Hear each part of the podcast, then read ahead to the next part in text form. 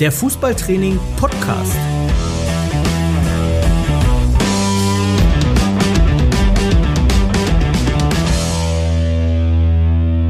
Das Kabinengespräch mit Trainern aus allen Leistungs- und Altersklassen.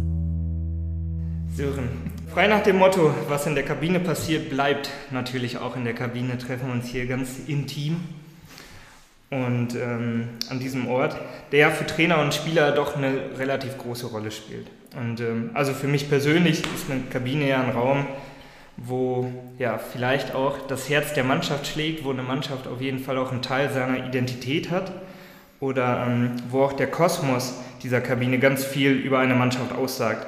Und ähm, ja, was verbindest du denn allgemein mit einer Kabine als Fußballtrainer? Naja, in Teilen einen unangenehmen Geruch, muss ich sagen. Manchmal auch schon vorm Training. Aber ähm, ja, also es ist so, dass äh, natürlich bei uns zumindest ständig Musik läuft. Teilweise auch nicht unbedingt die Musik, die ich favorisieren würde, aber die eben die Musik der Jungs ist, ähm, in einer Lautstärke, die manchmal absolut nicht erträglich ist. Aber gut, wenn sie es brauchen, sollen sie es machen.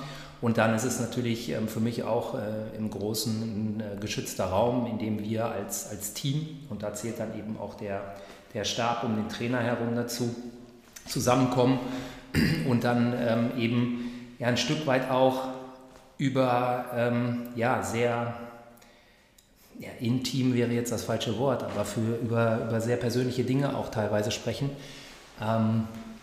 Und ähm, ja, wo dann äh, in Teilen große Emotionen auch ähm, dabei sind, ähm, wo man absolute höchste Glücksgefühle miteinander auch erlebt, aber umgekehrt dann äh, letztlich natürlich auch größte Niederlagen und höchste und größte Niedergeschlagenheit. Und ähm, das sind so Dinge, die dann eben in der Kabine bleiben, wo man vielleicht auch wenig dann bei anderen drüber spricht. Ähm, er ist einfach ein besonderer Raum. Also es ist so, ist und bleibt so. Es war es als Spieler schon. Und ähm, ja, es gibt da Geschichten, die natürlich dann auch immer äh, im Kopf bleiben und ähm, dann auch gerne, wenn man sich dann später mal wieder sieht, auch wieder erzählt werden. Die Heldengeschichten von damals. Die großen Heldengeschichten, da kannst du gleich einige von loswerden. Ja, oh. Gerne, da freue ich mich drauf. Sören, wir sitzen hier in Münster, in Westfalen, in der Kabine der U23 des SC Preußen Münster. Mm, hier ist es so, wir sitzen in der Mannschaftskabine. Es gibt aber in diesem Trakt auch eine Trainerkabine. Kannst du uns mal kurz den Unterschied klar machen? Was macht ihr wo? Naja, also die äh, Mannschaftskabine ist einmal, also wie es dann aussagt, in erster Linie für die Mannschaft, wo natürlich der Trainer und alles drumherum auch ein Stück weit dazugehört, aber in der sich dann die Mannschaft auch mal für sich zurückziehen äh, kann, wo sie auch mal für sich sind, wo sie auch dann Möglichkeiten haben, klar über den Trainer, über das Training, über Auswechslung, Einwechslung, Entscheidungen im Spiel, über das Spielsystem sich gerne auch dann mal sehr, sehr kritisch äußern dürfen und das sicherlich und hoffentlich auch tun, wo sie eben Frust abladen äh, können ähm, bei eben dann ihren, ihren Mannschaftskollegen in einer Art, äh, wie sie es vielleicht gegenüber dem Trainer so nicht tun äh, würden. Ähm, also für sie einfach, einfach auch mal ein geschützter Raum, in dem sie sich auch hoffentlich dann wohlfühlen, wo sie ihre Klamotten auch lassen können und wo sie hoffentlich dann auch ähm, sehr gerne immer wieder hin zurückkehren. Die Trainerkabine ist ähm, für uns hier bei Preußen einmal dazu da, um natürlich Dinge dann auch in, in einem geschützten Raum in Ruhe besprechen zu können, wie im Trainerteam, klar. Aber ist auch ein Stück weit hier, weil wir eben nur diese eine für alle Mannschaften haben, ein Stück weit Begegnungsraum. Also wir ähm, treffen da an den Trainingsabenden ähm, dann in den Zeiten, in denen sich dann die Trainingseinheiten überschneiden, ähm, ganz, ganz viele Trainer, Co-Trainer, Betreuer der anderen Mannschaften und stehen dann so auch in einem regen Austausch. Man äh, spricht dann auch nicht nur über Fußball, sondern auch über private Dinge. Es ist einfach eine angenehme, schöne Atmosphäre, die da dann auch entsteht. So, und fallen wir mit der Tür ins Haus. Wir beide kennen uns. Ich glaube, das ist für die Hörer da draußen gar nicht so unwichtig auch oder um dieses Gespräch mit, mitverfolgen zu können. Ja. Wir haben ein paar Jährchen zusammengearbeitet, deshalb ähm, auch hier bei diesem Verein, deshalb ähm, kenne ich die Gegebenheiten ein bisschen und habe auf dem Weg hierhin auch darüber nachgedacht, wo war ich häufiger in der oder im Prinzip länger in der Trainerkabine oder in der Mannschaftskabine. Wie würdest du das einordnen?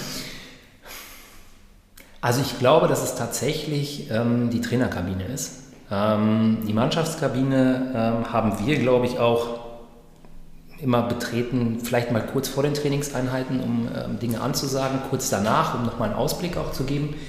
Aber in erster Linie dann doch eher an den Spieltagen, zur Spieltagsbesprechung, Einstellung auf den Gegner, Einstellung auch der eigenen Mannschaft. Ich glaube, dass wir mehr Zeit in der Trainerkabine verbracht haben.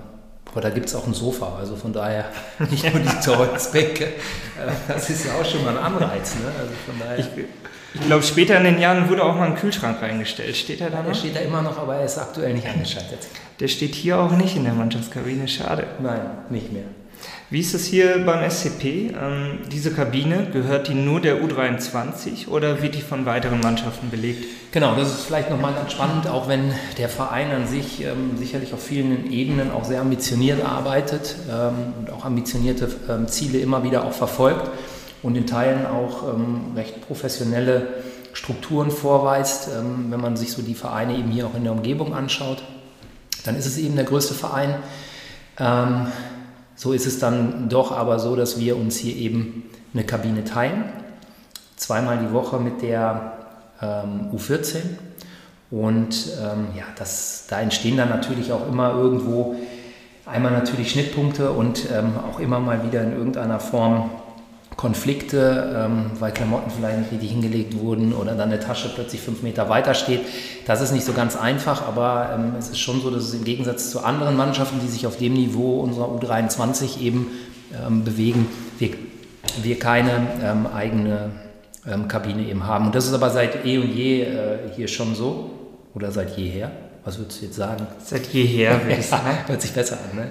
Ja, ja seit jeher schon so. Und ähm, ich bin jetzt äh, im 10. oder 11. Jahr hier bei Preußen und ähm, ja, seitdem ist das eben der Status quo. Und ähm, wenn es dann vielleicht irgendwann mal zu einem Nach Nachwuchsleistungszentrum kommen sollte und sich dann auch äh, Peripherie verändert, wer weiß, vielleicht gibt es dann noch mal eine feste Kabine für die U23. Wer weiß, ich dann immer noch Trainer bin oder in welcher Position ich auch noch bei dem Verein bin, das wird man sehen. Es wird wohl doch noch äh, ein klein wenig dauern, denke ich. Ja, du hast schon gesagt, du bist ja ein Jahrzehnt oder schon bald entsprechend länger hier. Erzähl uns doch mal kurz, wie hat es dich denn oder was hat dich hier hingetrieben und warum bist du noch da? Das ist eigentlich eine gute Frage. Also ich habe damals mein Studium in Göttingen aufgenommen, als ich auch noch aktiv Fußball spielte. Ähm, und bin dann über das Studium, über mein Lehramtsstudium nach Münster gekommen. Und ähm, konnte dann eben aufgrund einer sehr schweren Knieverletzung auch nicht mehr wirklich ambitionierter Fußball spielen. Und dann war bei Preußen, ähm, habe ich am Sportinstitut hier in Münster von Preußen einen Ausschrieb gesehen, dass sie eben einen Co-Trainer für die U13 suchten. Und habe gedacht, okay, ja, das ist ein großer Verein. Grundsätzlich bin ich ein großer Freund auch davon, ambitioniert zu arbeiten. Und ähm, ohne irgendeine, also eigentlich nur mit dieser Vorstellung, dass es vielleicht ein ambitioniertes Arbeiten sein könnte, aber ohne irgendwas weiteres, wie es hier aussieht. Ich war vorher auch noch nicht wirklich im Preußenstadion. Ich, der Name war mir natürlich ein Begriff des Vereins. Aber bin ich dann einfach mich mit dem ähm, damaligen Jugendkoordinator ähm, getroffen und dann ging das eigentlich relativ zügig, dass ich da dann plötzlich im Boot mit war. Und so bin ich dann hierher gekommen und am Ende kann man auch sagen, hängen geblieben. Mittlerweile ist es sicherlich ein, äh, nicht nur ein Stück meines Lebens, sondern ein großes Stück meines Lebens geworden. Und ja, ich glaube, ich wäre jetzt nicht so lange hier, wenn ich ähm, nicht sagen würde, dass ich auch ein Stück weit Fan dieses Vereins geworden bin und mir der Verein auch ein Stück weit natürlich ans Herz gewachsen ist. Ne? Wenngleich ich früher als Kind natürlich überhaupt gar keine Schnittmenge mit Preußen oder mit Münster hatte. Ähm, ich komme aus dem Großraum Hannover äh, oder Göttingen eben und äh, da gibt es andere Baustellen, fußballerisch. Und da denkst du erstmal nicht an Preußen Münster. Es war ja auch nicht deine allererste Trainerstation hier, oder? Nee, die allererste waren tatsächlich Fußballcamps, glaube ich, so, viel als viele auch, so wie das viele auch gemacht haben, die dann irgendwann mal einsteigen in, äh, im Jugendbereich. Ähm, so in Sommerferien, Osterferien dann mit dem Fußballcamp in Deutschland rumgereist, dann ähm, eben Gruppen geleitet, ein paar Euros nebenbei verdient oder D-Mark. Und ähm, dann äh, war es so, dass ähm, ich zu einer Zeit in äh, Ostwestfalen Fußball gespielt habe, beim SV Höxter. Mich da dann auch am Knie schwer verletzt hatte, nicht mehr spielen konnte. Ähm, aber das Geschehen dort, ähm, weil ich in dem Verein auch zu der Zeit sehr verwurzelt war, natürlich weiter sehr eng auch verfolgt hatte. Ähm, ich habe dort in der Zeit meines aktiven Fußballspielens ähm, eine ganze Menge toller Menschen kennengelernt, die auch heute noch zu meinem engsten Freundeskreis gehören die damals dort eben auch noch spielten. Und der Verein befand sich dann in einer Saison ähm, im Abstiegskampf der, der Landesliga. Ich studierte schon hier in Münster und ähm, ja, die hatten dann, ich glaube, fünf oder sechs Spieltage vor Schluss den Trainer gewechselt und waren eben auf der Suche und fragten mich, ob ich das interimsweise machen wollen würde, könnte. Ist ja auch eine naheliegende Option von Münster dann nach Höxter zu fahren. Richtig, genau. Das, ähm, da habe ich nämlich erstmal gar nicht drüber nachgedacht, muss ich sagen, sondern es war dann wirklich so eine Herzensangelegenheit, dass ich gesagt habe, auch ich hatte so viele schöne Momente auch in dem Verein und da sind noch so viele Menschen, ähm, mit denen ich eben auch diese, diese Momente geteilt habe. Und vielleicht hat man dann auch so das Gefühl, was zurückgeben zu wollen. Und ähm, war ein kurzes Überlegen. Den Aufwand, den ich dann betrieben habe, den hatte ich erstmal nicht so auf dem Sender, aber ja, ich habe es dann gemacht tatsächlich. Ähm, dreimal die Woche dann von Münster abends dann nach Höxter zu fahren, war schon ein Brett, war sehr anstrengend, war vor allem auch meine Examenszeit, sonntags dann die Spiele. Und man muss sagen, das ist auch äh, natürlich nicht von Erfolg gekrönt. mit wenigen Fahnen sind wir abgestiegen am Ende in die Bezirksliga. Und ähm, ich weiß gar nicht mehr von den sechs Spielen, ob wir welche gewonnen haben und wie viele. Das würde es tatsächlich nochmal zu recherchieren gelten. Aber es war trotzdem eine spannende Zeit und auch ein spannender Einstieg in diesen Bereich Herrenfußball, den man da mal hatte. So den Einblick. Ja, und äh, jetzt so im Nachgang, auch heute ist das ja noch so, dass ich nicht alles richtig mache, aber damals habe ich auch viel falsch gemacht. Muss man schon sagen. Also es war schon, schon nicht so einfach. Was meinst du? Klar, du warst in Höxter bekannt als, als, als ich weiß gar nicht, wie man es nennt. Als bunter Hund vielleicht. Hast du da mit jemandem gesprochen, der dir das erzählt hätte? Weiß ich nicht, ganz vielleicht. Gab es da Gespräche? Ähm, du warst Kapitän der, der Höchsteraner Mannschaft damals auch. Aber ähm, was glaubst du, wieso sind die auf dich gekommen? Jetzt mal von deinem, von deinem Namen weg oder dass du da deine Wurzeln hattest. Was hast du vielleicht als Spieler richtig gemacht oder was hast du gemacht, um für so einen Trainerjob in Frage zu kommen?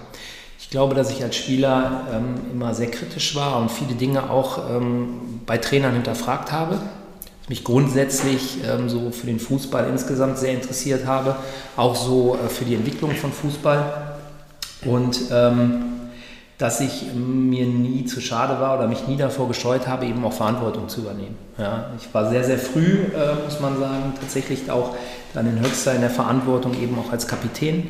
Ähm, ich hoffe, dass man im Nachgang darüber sagt, dass ich das vielleicht ganz ordentlich gemacht habe, aber ich hatte nie Angst davor, eben Verantwortung zu übernehmen. Und ähm, ja, vielleicht hat man sich auch daran dann erinnert. Ähm, vielleicht fand man auch einige Dinge gut. Da müsste man dann natürlich Weggefährten fragen ähm, und hat mir das deshalb vielleicht auch zugetraut. Letztlich sind wir abgestiegen. ja, Versuch macht klug. Anfangsjahre sind keine Herrenjahre, um ja. ein paar Phrasen rauszuhauen. Ne? Ja, ja, das ist so. Du hast über Weggefährten gesprochen, Sören. Sag mir mal, was kannst du mir denn über den Spitznamen Redner und Schöngeist erzählen?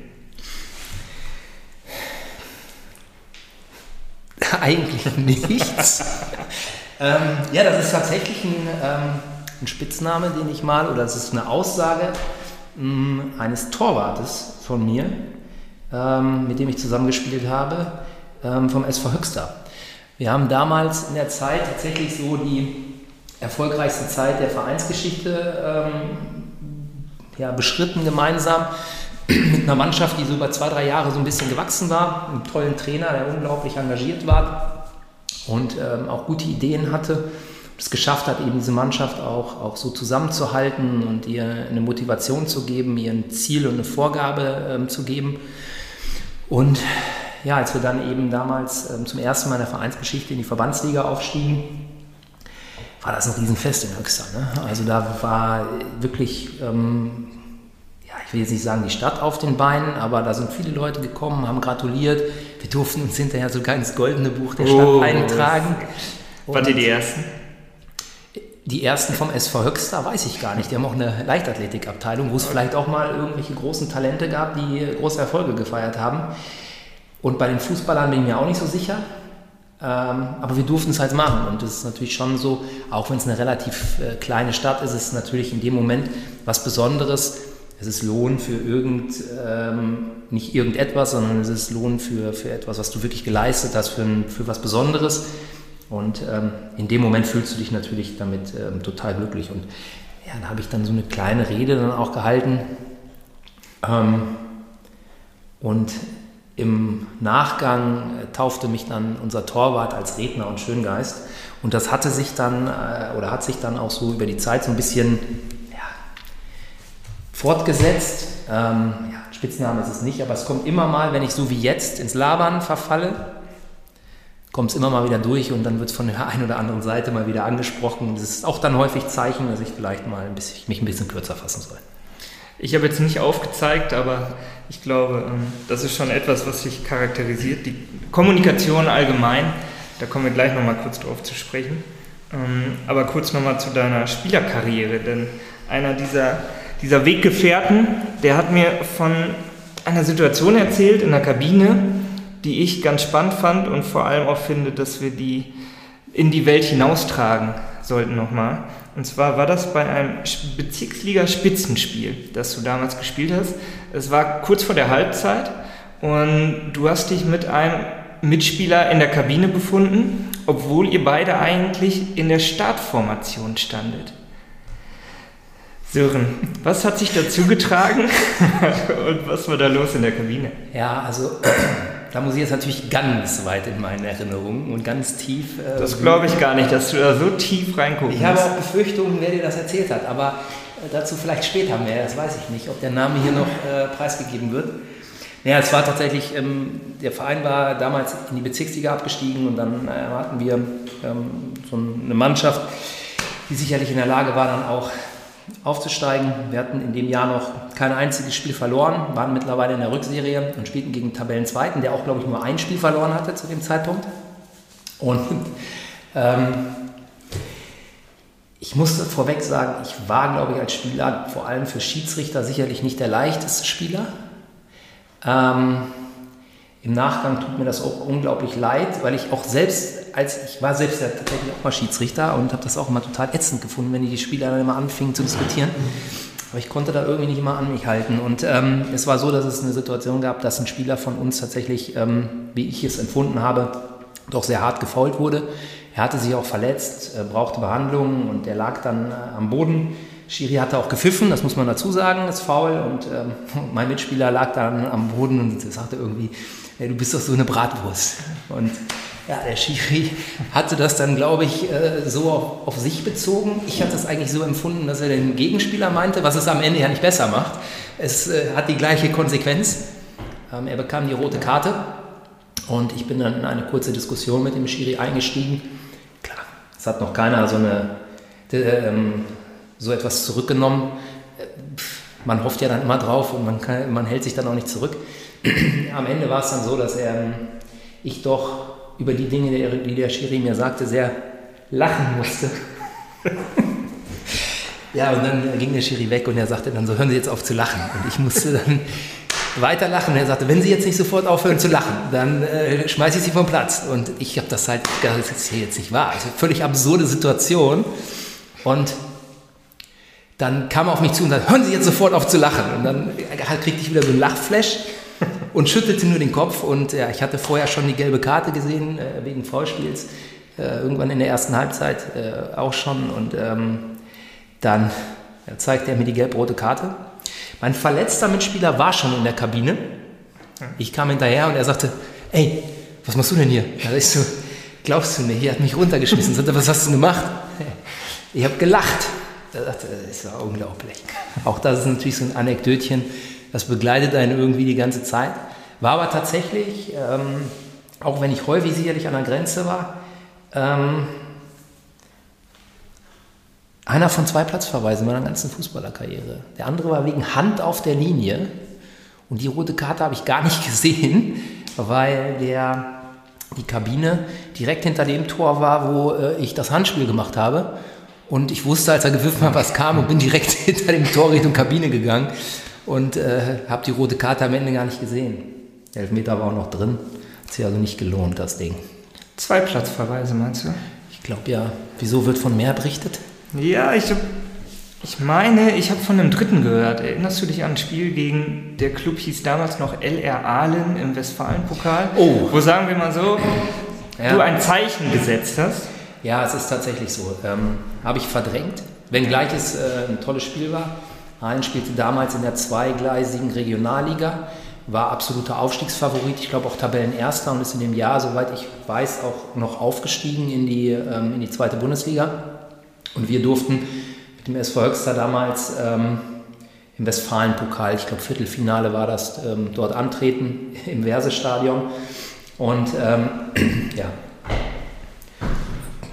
knapp hinter der Mittellinie Richtung, Richtung Trainerbank ist er geflogen. Ähm, wir lagen zu dem Zeitpunkt, glaube ich, 1 und hinten, haben am Ende 2, 2 oder 3-0 verloren, hatten aber auch keine Chance in dem Spiel und ähm, ich kam einfach zu spät. Und ähm, war keine schöne Aktion sicherlich, auf die man dann am Ende auch stolz sein sollte, wenngleich ja derjenige auch, der Stürmer, weiterspielen konnte.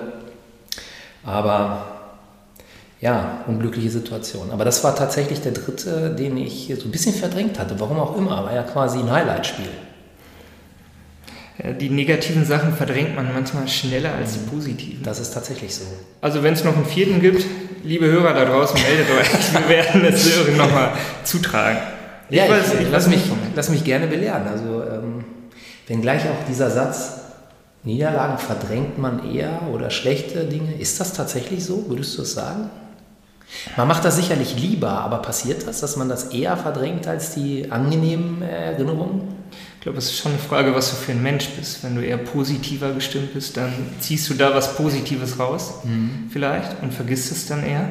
Aber ähm, viele Menschen leben natürlich auch mit ihrer Geschichte und da spielen negative Ereignisse natürlich eine Rolle. Genau das äh, finde ich interessant. Das ist mir nämlich auch gerade eingefallen. Ich habe auch überlegt, um, ich glaube, um erfolgreich zu sein, egal ob im, im Beruf oder auch in der, im Sport, egal ob als Trainer oder Spieler, ähm, auch, oder als Einzelathlet auch, ich glaube, dass es ganz, ganz häufig ist, wenn du dir auch große Biografien an, anguckst, dass große Erfolge im Vorlauf eigentlich auch immer Misserfolge hatten, oder? Da wird es sicherlich auch so Cinderella-Stories geben, keine Frage, aber bei ganz, ganz vielen ist das tatsächlich so. Ne? Und scheinbar ha- haben die, die Niederlagen ja vielleicht oder diese Misserfolge nicht so unbedingt sofort gestrichen, sondern das als Motivation für mehr auch genommen. Das ist ja das Schöne im Sport, dass Erfolg und Niederlage so nah beieinander liegen und du immer wieder die Möglichkeit hast, dich neu zu beweisen, auch auf einem sehr ähnlichen Niveau. Ja, wir sagen jetzt, das ist das Schöne im Sport. Und wenn du dann ähm, in der 91. Minute nach einer Busfahrt von dreieinhalb Stunden ähm, das Gegentor auswärts bekommst und verlierst, dann findest du es einfach nur scheiße. In dem Moment mit Sicherheit. Aber im Nachgang, ja, wer weiß, wofür es dann gut ist. Ne? Dann ärgerst du dich erstmal über die Busfahrt, die du wieder zurück machen musst. Bloß auf. Ja. ja. Ich erinnere mich da auch an sehr, an sehr ruhige Minuten Ja. auf der Autobahn. Wobei als Spieler muss ich sagen, gerade so bei diesen Dingern ähm, hatten wir teilweise die besten Auswärtsfahrten, weil wir es dann irgendwann, klar, du bist erstmal in dich gekehrt und lässt es äh, auch erstmal sacken. Und lange Zeit traut sich auch irgendwie keiner. Aber sobald dann so die ersten Versuche gemacht wurden und auch so vom Trainer vielleicht nichts kommt, ähm, hatten wir da schon sensationelle äh, Rückfahrten, muss ich sagen. Die vielleicht dann auch geholfen haben, später wieder erfolgreicher zu sein. Wer weiß. Also ähm, haben gute Dinge passiert. Die bringen zumindest die Mannschaft näher zusammen und den Trainer vielleicht auch zur Mannschaft, wenn die sehen, okay, der Typ, der ist doch nicht nur bei sich, sondern Teil dieses Ganzen. Das macht ihn menschlicher. Das macht ihn menschlich. Ein menschlicher Trainer. Ja. Boah. Solche soll es auch geben. Und so einer, Ist immer Mensch geblieben. er ist Mensch geblieben. Sören, du bist Mensch geblieben und sitzt jetzt hier als Oberligatrainer der U23 von Preußen Münster. Man muss sagen, als ich damals noch hier war, haben wir Westfalenliga gespielt, also eine tiefer. Und haben es leider mit mir, ob mit, ob es an mir lag, ich weiß es nicht, aber wir haben es nicht geschafft, Dennis, wir haben, dann, wir haben danach doch einige Anläufe noch genommen, bei denen du nicht dabei warst. Und wir haben es auch nicht geschafft. Also es, äh, du wirst nicht der, der Grund gewesen sein. Okay, das nehme ich gerne mal so mit. Ich war aber immer dabei, also von daher könnte man die Frage jetzt stellen. Du warst hier, du bist hier, du wirst auch noch länger hier bleiben. Ja, warten wir davon, davon gehen wir aus. Aber erzähl uns doch mal ein bisschen was. Jetzt bist du Trainer in der U23, das ist ja doch eine, eine besondere Mannschaft. Oder erzähl mal ein bisschen was zur Leistungsklasse, zum Niveau, auf dem du dich hier bewegst. Ja, gerne. Das, äh, also erstmal ist es so, dass es, glaube ich, für den Verein und unsere Mannschaft, für die U23, ganz, ganz wichtiger Schritt war, endlich in diese Oberliga zu kommen. Ähm, es ist schon so, dass es eben in den letzten Jahren in der Westfalenliga bei allem Respekt eben vor der, vor der Klasse, die auch ihre, ihre Stärken auch, auch hat, ähm, auch ihre Besonderheiten, aber war es schon so, dass du ähm, auch Spieltage hattest, wo du wusstest, dass du, auch wenn du nicht an deinem Top-Limit kratzt, Spiele gewinnst. Und ähm, wenn man dann über eine Entwicklung von jungen Spielern nachdenkt, ist das vielleicht nicht unbedingt das Allerförderlichste, sondern ich glaube schon, ähm, es ist ein ganz entscheidender Punkt, dass die Spieler Woche für Woche auf einem wirklich anständigen Niveau, körperlich, ähm, mental, taktisch, technisch, ähm, wirklich richtig gefordert werden, um dann am Ende in der Entwicklung auch die ähm, Schritte zu tun, die sie eben tun sollen. Wir haben über diesen Schritt in die Oberliga außerdem natürlich auch den Abstand zur ersten Mannschaft ein bisschen verringert. Man hat schon gemerkt, dass eben dieser Schritt Westfalenliga, dritte Liga, auch bei den Trainingseinheiten oder Trainingsteilnahmen unserer Spieler schon einfach ein riesiger ist. Und ähm, auch wenn Spieler abgestellt wurden in die Westfalenliga, auch einfach der Qualitätsunterschied ein ganz, ganz großer war. Und ähm, das ist jetzt eben schon auch ein Stück weit anders. Ich empfinde die Oberliga als für uns die aktuell richtige Klasse. Sie ist extrem fordernd, wie ich finde. Nicht nur, weil wir auch einfach mehr Spiele im Jahr haben, sondern weil unglaublich viele ambitionierte Vereine dabei sind, die auch eine große Historie teilweise haben. Und wir auf viele Mannschaften treffen, die individuell ganz hervorragend besetzt sind wo auch nicht nur Spieler da sind, die in irgendeiner Form so den Herbst oder den Winter ihrer Karriere bestreiten und vielleicht auch noch mal ein bisschen abkassieren wollen, sondern es sind wirklich sehr, sehr gute Fußballer da, die auch noch total ambitioniert sind, sich eventuell auch für Höheres noch empfehlen wollen oder eben mit ihrem Verein auch noch mehr vorhaben. Und ähm, das Niveau an sich ist schon ähm, deutlich höher als das in der Westfalenliga und hat uns auch am Anfang einige Wochen abgenötigt, äh, uns daran zu gewöhnen und richtig anzukommen. Das muss man schon sagen. Hat sich deine Arbeit als Trainer verändert mit dem ja. Wechsel der Liga? Ja, ähm, schon. Ich glaube, ähm, das hängt vielleicht aber auch ein Stück weit über die, über die ähm, nein, nicht über, sondern mit der, der Anzahl der Jahre in der Westfalenliga zusammen. Ich glaube, dass ich wieder angefangen habe, mich noch intensiver wieder mit Gegnern zu beschäftigen. Aber wenn du halt dann sechs oder sieben Jahre in der Westfalenliga spielst und dann zum 13. Mal gegen einen Gegner, dann sind viele Dinge auch sehr bekannt. Ja, vor allem, wenn der Trainer auch schon seit drei Jahren da ist oder wenn, ähm, wenn viele Spieler dort auch schon äh, länger spielen. Viele Stärken, viele Schwächen, viele Besonderheiten kennst du dann einfach. Es sind dann ähm, häufig Nuancen, die sich vielleicht verändern, aber das große Ganze vielleicht nicht unbedingt. Und ich bin da einfach wieder ein Stück weit wachsamer geworden, ein bisschen akribischer auch in meiner Arbeit. So empfinde ich es. Ich hoffe, dass das andere auch so sehen. Und ähm, es ist schon so, dass wir uns auch sicherlich ein bisschen akribischer auch in der Trainingsarbeit auf den Gegner schon vorbereiten. In der Westfalenliga war es so, dass wir immer eine sehr, sehr gute Mannschaft hatten und wir ähm, wie gesagt, auch Spiele mal mit einer etwas schlechteren Leistung gewinnen konnten oder es bedarf auch nicht unbedingt einer Systemumstellung, um ein Spiel am Ende auch noch zu gewinnen. Die Westfalenliga verlangt davon, äh, die Oberliga, Entschuldigung, verlangt davon dir als Trainer, glaube ich, nochmal ein Stück weit mehr Flexibilität, mehr Wachsamkeit auch und wie gesagt, dann auch in der Trainingsarbeit vielleicht auch einfach nochmal eine detailliertere und bessere Vorbereitung. Es ist ja manchmal so, Trainer wechseln den Verein, so ist das Geschäft. Und du als Trainer entwickelst dich dadurch weiter oder du arbeitest anders, du hast natürlich mit anderen Leuten zu tun. Bei dir ist es ja hier so, du bist schon sehr lange im Verein, du warst sehr lange in dieser Liga und ähm, wechselst dann zum Glück auf ein noch höheres Niveau. Kann das sagen, das hat so ein bisschen auch ein Feuer wieder in dir entfacht? Ja, ist klar. Also sich dann mit den, mit den Trainern, die dort sind, mit den Mannschaften, die dort sind, sich da zu messen und dann auch den Beweis zu erbringen, dass du eben mit dieser Mannschaft in der Lage bist, auch die Liga erstmal zu halten. Ähm, auch den Beweis zu erbringen, dass eben der Fußball, den wir hier mit der U23 spielen, also sehr ballbesitzorientiert, sehr hoch pressend, sehr hoch verteidigend in vielen oder fast allen Phasen des Spiels, ähm, dass das eben auch in der Liga funktionieren kann. Ähm, das ist einfach eine große Herausforderung gewesen und äh, natürlich ähm, fängst du da Feuer, brennst noch mal ein Stück weit mehr ähm, und ähm, auch das hat sicherlich dazu beigetragen, ganz sicher sogar noch ähm, größere Einblicke, sagen wir mal, in den, in den Leistungsfußball, in den, in den Profifußball hast du bekommen, als du vor gar nicht allzu langer Zeit hier interimsweise mit deinem Kollegen Arne Baretz, der hier noch die U19 trainierst, für drei Spiele ja, verantwortlich warst für die erste Mannschaft zwischen, zwischen einem Trainerwechsel. Was hat diese Zeit mit dir gemacht und kannst du uns ein bisschen was darüber erzählen, welche Unterschiede du auch festgemacht hast?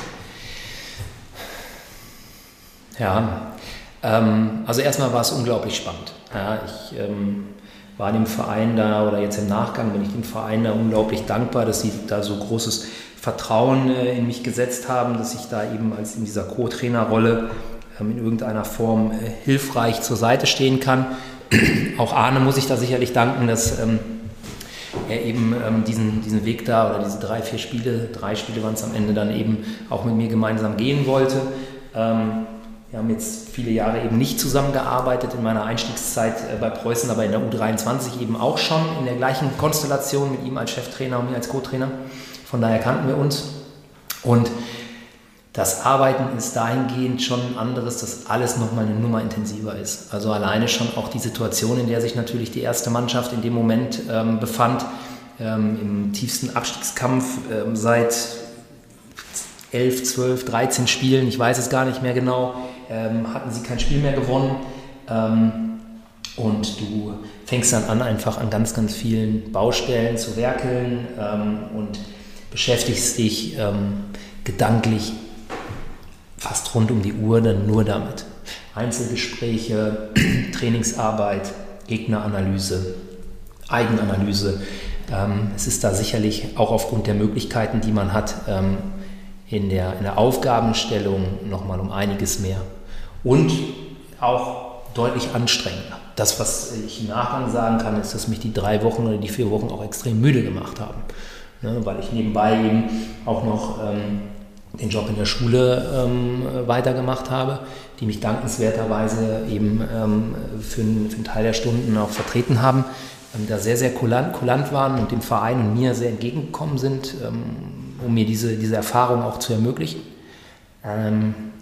Und das war schon auch für mich, also physisch und psychisch extrem fordernd, muss man sagen. Und das alles in der Vorweihnachtszeit, wo du vielleicht dann auch, auch gerne mal das eine oder andere machst. Wir hätten uns ja vielleicht auch sonst mal auf dem Glühwein äh, mehr getroffen, wer weiß. Ne? Und dann musst du wieder irgendein Video äh, analysieren und da noch ein Gespräch führen und da über das Training nachdenken. Das machst du in der Oberliga schon auch, aber natürlich in einem anderen Umfang. Ne? Weil teilweise das Material auch nicht da ist oder ähm, es vielleicht auch so nicht eingefordert wird von, von Spielern. Ne? Ich glaube, dass die Anforderungen, die die Spieler auch an dich stellen, auch deutlich, deutlich höher sind. So, wer zwischen den Sätzen hört, der hat, glaube ich, mitgekriegt, dass du Lehrer bist an der Schule mhm. und ähm, dass das dein Hauptjob ist. Ja. Du hier quasi als Nebenjob tätig bist bei der U23. Du trainierst viermal die Woche und ähm, hast dann noch das Spiel am Wochenende. Du hast halt diese drei Wochen, circa drei Wochen waren es ja, bei den Profis mitbekommen. Sag mal was im Vergleich zu, was der Trainerjob und der, der Job als Lehrer, was würdest du am liebsten machen, wenn du die Wahl hättest und was bringt dir vielleicht das eine für das andere? Also ähm, glaube, dass mir sowohl der Trainerjob als auch der Schuljob hilft, eben vor Gruppen zu stehen. Ja? Das, ähm, da hat mir der Trainerjob wahrscheinlich mehr geholfen, weil ich es eben in Jugendjahren schon gemacht habe, eben in irgendeiner Form ähm, in, in Trainerpositionen, Funktionen tätig zu werden. Ähm, hat mir der, der Job dann sicherlich geholfen, dann auch vor Klassen zu stehen, zu unterrichten, eine gewisse Souveränität ähm, auszustrahlen, auch wenn Dinge mal nicht funktionieren, äh, man sich verspricht, Dinge falsch wiedergibt, ähm, da eben einmal ein bisschen cool zu bleiben, mit den Dingen umzugehen entsprechend und ähm, ja, es einfach ähm, auch locker zu nehmen. Umgekehrt ist es schwierig, weil der Trainerjob natürlich ähm, schon vor der, vor der Schule da war. Ähm, aber es ist so, dass ich abschließend sagen muss, dass ich, äh, oder um das abzurunden, sagen muss, dass ich einfach extrem gerne in der Schule arbeite. Dass das schon auch der Job ist, den ich gerne ähm, weitermachen wollen würde. Und ähm, ja, ich, ähm, also mich treibt nichts daraus. Ich hätte, habe ja gar keine Ambitionen ähm, aktuell irgendeiner Form ähm, hauptberuflich im Trainerbereich oder im Fußball zu arbeiten, sondern mich treibt da schon auch eben diese Lust und die Freude an, eben jungen Menschen auch ähm, dann schulisch Dinge mit auf, die, auf den Weg zu geben und ähm, da eben auch zu helfen. Das Schöne ist, man kann es ja doch sehr gut miteinander vergleichen oder in Beziehung setzen, weil du ja hier mit dieser Mannschaft, die du ja nun mal führst, keine klassische Herrenmannschaft hast, sondern ähm, schon eine Truppe mit sehr jungen Spielern. Du hast vorhin mit, mit lernwilligen Spielern, ähm, über lernwillige Spieler gesprochen, die du hier vorfindest. Und ähm, diese, diese, ja, dieser Job als Lehrer, den kann man hier natürlich als Trainer auch ganz gut fortsetzen. Ne? Also wenn du das jetzt so sagst, ne, dann ist es natürlich schon so, also wenn, wenn du dann nochmal über, über Dinge ähm, sprichst, die sich eben gleichen, dann ist natürlich so klar, du hast diese Einzelgesprächssituation, äh, du hast immer wieder eine Feedback-Situation, es geht darum, eben eine Gruppe zu führen, ähm, gru gruppendynamische Prozesse natürlich auch irgendwo in Bahnen zu leiten, ähm, sie zu moderieren, ja, im richtigen Augenblick auch mal loszulassen, aber im anderen Augenblick dann auch entsprechend vielleicht Zügel anzuziehen und Grenzen zu setzen. Ähm, du ähm, hast es in beiden Fällen, dass du sowohl mit der Gruppe als auch mit einzelnen äh, Personen ähm, über unglaubliche Erfolgserlebnisse, aber auch über Misserfolge ähm, sprechen darfst, musst und ähm, da auch ein Stück weit eben dann ein großes Verständnis ähm, für, für Situationen aufbringen musst. Und von daher gleicht sich das schon, schon extrem, das muss man sagen. Und du prägst natürlich so eine Gruppe auch über die Jahre. Ne? Bei einer Mannschaft, der Durchlauf bei einer Fußballmannschaft ist sicherlich etwas größer als in der Schule, äh, wenn du da Klassenlehrer bist aber in irgendeiner Form wir sind, sind das halt deine dann. Ne? Also ähm, ein Stück weit deine Kinder oder deine Jugendlichen und ähm, hast da einfach einen großen Auftrag. Du kannst auch viel kaputt machen. Ne? Und ähm, dem muss man sich, glaube ich, immer auch bewusst sein. Dann kann da am Ende immer echt was Gutes bei entstehen. Also auch tolle Erlebnisse. Ja, klar, mit der Mannschaft sowieso auch nicht nur Erfolge, die man feiert, sondern auch so neben dem Platz. Und bei Klassen ja sowieso, wenn du dann auf Klassenfahrt fährst Klassenfeste hast oder einfach ähm, am Ende des Schuljahres mit Schülern äh, mal die Dinge Revue passieren lässt. Und auch so zwischendurch entstehen da einfach tolle Sachen. Ne? Schon, schon schön, an die du dich dann auch gerne zurückerinnerst. Kleine Anekdote, das findet hier bei dir ja nicht statt. Ich war ähm, damals Schüler auf einem Gymnasium und es war so, dass mein Sportlehrer für eine gewisse Zeit, ich glaube es waren zwei, drei Monate, gleichzeitig mein Fußballtrainer wurde. Wir hatten auch einen Trainerwechsel und er hat diese Position dann bekommen. Und so war mein Trainer gleichzeitig mein Lehrer, den ich auch in der Schule hatte. So hast du diese Verbindung von beiden Institutionen. Und wie hat sich das auf deine Note ausgewirkt? Schlecht. Weiß er das? Hast du ihm das äh, gespiegelt? Nein, ehrlich gesagt kann ich es dir gar nicht genau sagen. Okay. Aber ähm, ich weiß noch genau, dass wir ihn in der Schule mit Herr Karbaum, den Namen kann ich glaube ich nennen, ähm, angesprochen haben. Also wir haben ihn gesiezt und dann war es auch spannend, wie gehst du da jetzt mit oben auf dem Fußballplatz? Aber findest du das, fandst du das damals denn, wie alt warst du da, wenn ich fragen darf? Ich glaube, es war erstes Jahr C-Jugend, okay. 14. Bei welchem Verein? VfL Wolbeck. Okay.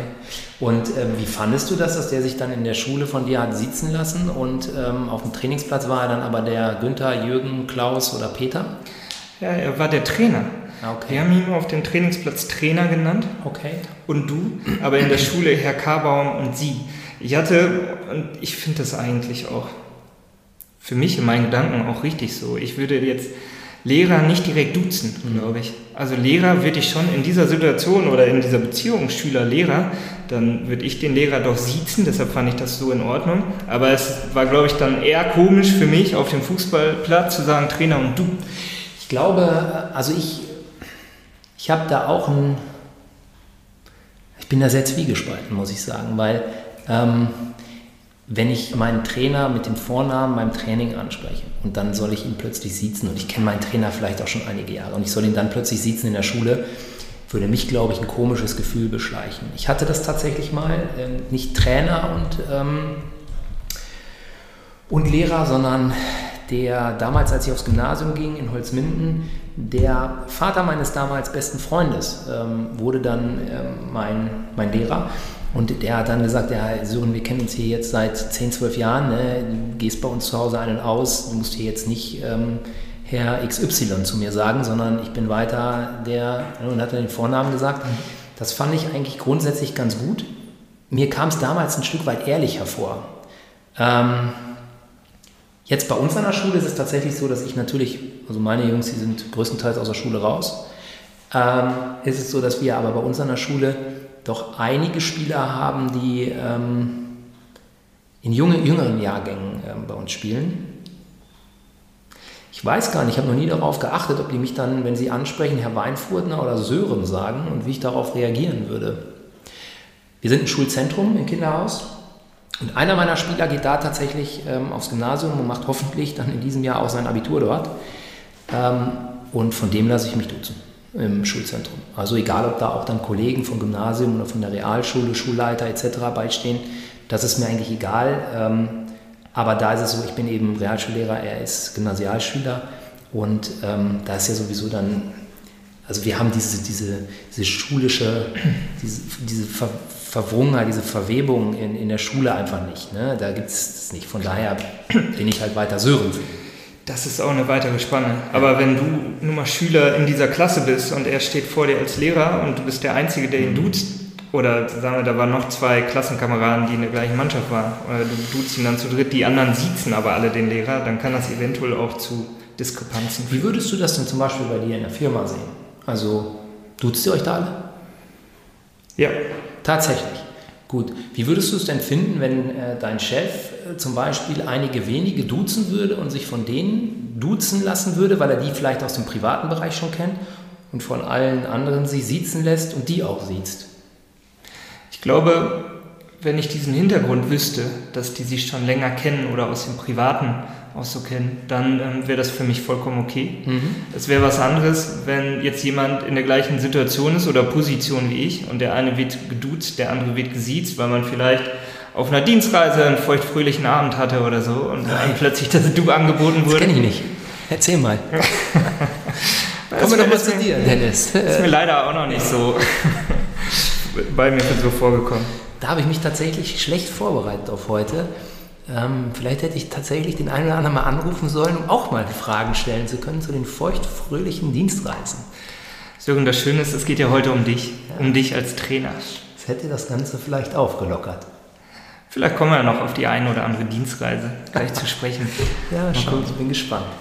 Sören, ich mache ja gleich ein paar Fotos, die könnt ihr auch in dem Beitrag dann sehen, den ihr auf FT.com seht. Hier in der Kabine gibt es doch ein paar Flecken an der Wand und ich sehe hier so ein, zwei, das ist die Wand, auf die wir genau gerade gucken. Die schimmern leicht rötlich neu. Ich weiß nicht, ob es die Flecken sind, von die ich eventuell ansprechen will, aber vielleicht kannst du uns in dieser Kabine einmal etwas zu den Stichworten Wasserkocher und ähm, frisch gestrichene Wand erzählen.